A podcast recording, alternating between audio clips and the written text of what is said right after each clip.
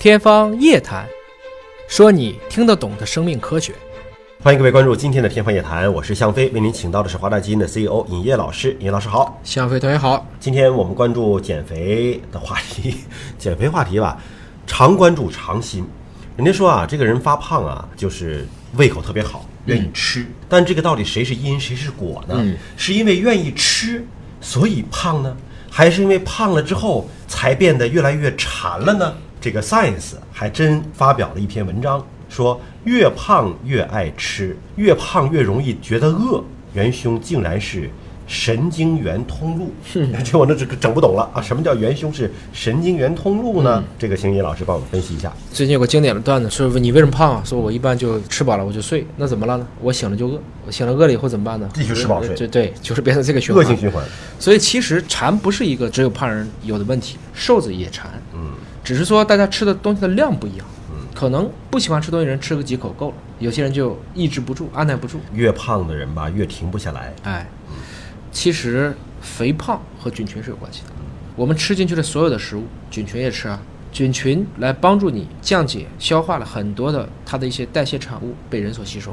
这个角度上看呢，我们一直说人其实是一个生态系统，所以这有一个新的概念叫做脑肠轴嘛。我们多次讲到过这个概念，也就是说，我们的大脑，我们现在认为有九百亿个神经元，但是不要忘记，我们的肠道可是有四斤以上的细菌，一百斤的就有四斤的细菌。它们的基因的总量是人类基因的总量的差不多一百到一百五十倍，也就是说，那是一个巨大的生态系统。在这一部分的肠系膜上，就是整个肠子表面有个肠系膜和肠之间的一个交换，实际上到大脑之间是有迷走神经所连接的。同时，这个肠系膜和肠表面它们之间的一个交互的关系就是这些菌群，而肠系膜这一部分，我们说肠道内累计的神经细胞也有至少超过一亿个，所以它就是我们的第二个大脑。虽然没有第一个大脑这么强大，但本身这两个大脑之间是相互关联的。所以就说肠道跟我们的眼睛、耳朵一样，都是重要的感觉器官，它能够感知到。它更多的是化学信号。嗯你是眼睛是光信号，耳朵是声音信号，那鼻它可能是一种嗅觉信号，嗯嘴是一个味觉信号，而肠道更多的是感知化学信号。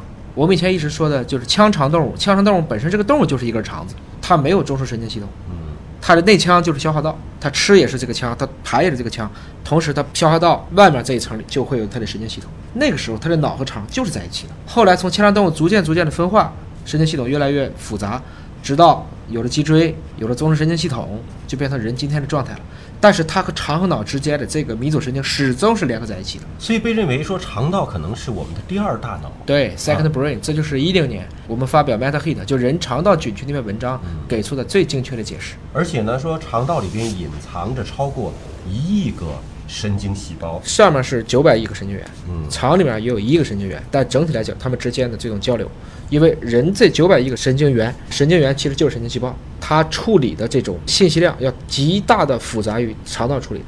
但肠道就这一亿个，但是我只感觉化学信号，我们理解已经也足够复杂了。因为这篇文章呢，也是推翻了以往的一个假设。以前认为说啊，人饿了是有一种叫做饿素的东西，嗯，就是酵素的那个素，元素的素，啊，对啊是让你饿的一种元素，嗯就肠道里边的营养素刺激了激素，啊，释放出一种饿素，然后这个饿素呢进入到血液当中，嗯然后你就饿了。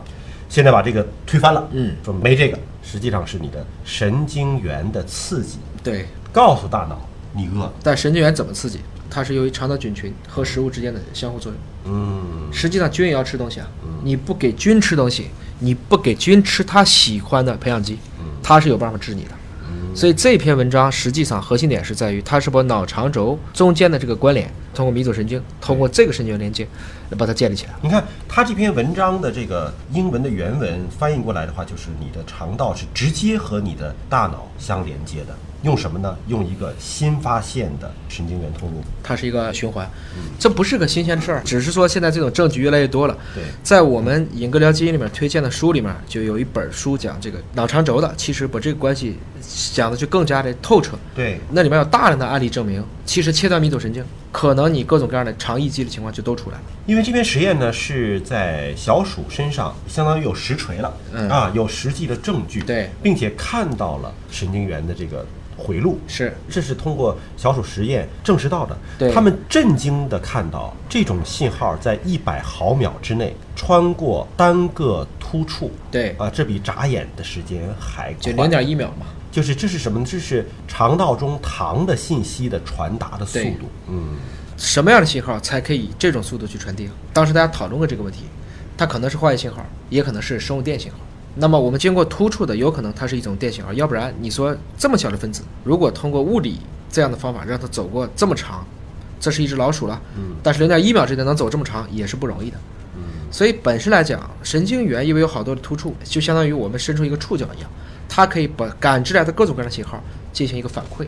那么这个实验呢，其实还是很聪明的，它直接用了呢狂犬病毒。嗯为什么做狂犬病毒呢？这是因为狂犬病毒是可以走神经的，嗯，同时这狂犬病毒它用绿色荧光标记了，也就是说它把这条通路已经给你画出来，你看到它在神经里面怎么走？相当于这条道的路灯我给你架起来了。他们还有一个什么发现呢？嗯说类似谷氨酸这样的神经递质可以作为信使，对传递其他感官，就是谷氨酸可以传递嗅觉、味觉、其他的感官。我们简单的讲，我一直有这么一个比喻，这就是它的一般等价物，嗯这是它的货币，就是人类一定会选择一个我们比较容易获得、分子量比较小，同时又能携带的信息比较多的分子作为一般等价物用于交换。等于我们闻到什么样的味道，或者是在舌头上感受到什么样的味道，很可能是通过谷氨酸这样的一个神经递质物质，它是在神经系统内传递的对吧？递程物质而而。谷氨酸它就是个化合物啊。谷氨酸钠就是味精，那通过它在神经上传递，把这个信息是香是臭，就给你传递出去了。一般等价物，就把它列成就是人民币，嗯我可以通过它携带信息来实现各种各样信息的交换。对，因为研究人员是阻止了感觉肠细胞中的谷氨酸的这种释放的时候，这些信息就被沉默掉了。对是这样你阻止了这个通路，等于说你实际上还是接触了这些味道，可是你传递不出去，你就感受不到了。这不就相当于金圆券出来了？它原来是钱，今天就不是钱了，我阻断了你。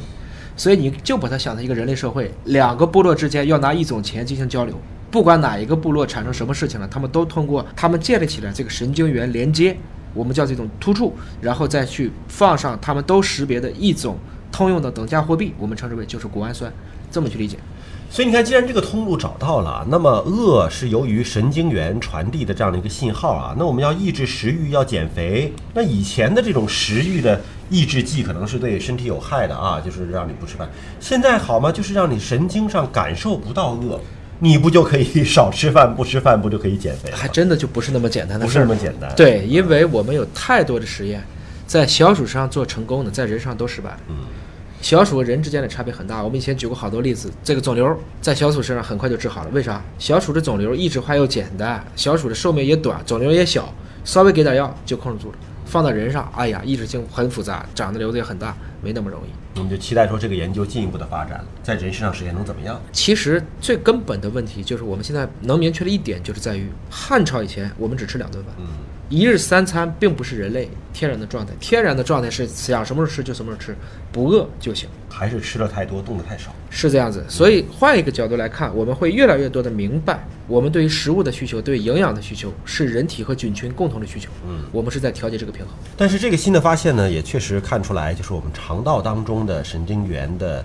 回路啊，这个研究清晰了之后，你发现在调节肠道的过程当中，对于抑郁症啊、自闭症啊，很可能会产生一些新的疗法的。对，像这种神经系统的疾病，包括我们说的对自闭症的孩子进行粪菌移植，一定程度上可以缓解，实际上就是促使他整个这个回路变得更加的畅通。好，感谢您关注今天的天方夜谭，了解更多生命科学的知识，可以关注“影哥聊基因”的微信公众号。下期节目时间我们再会。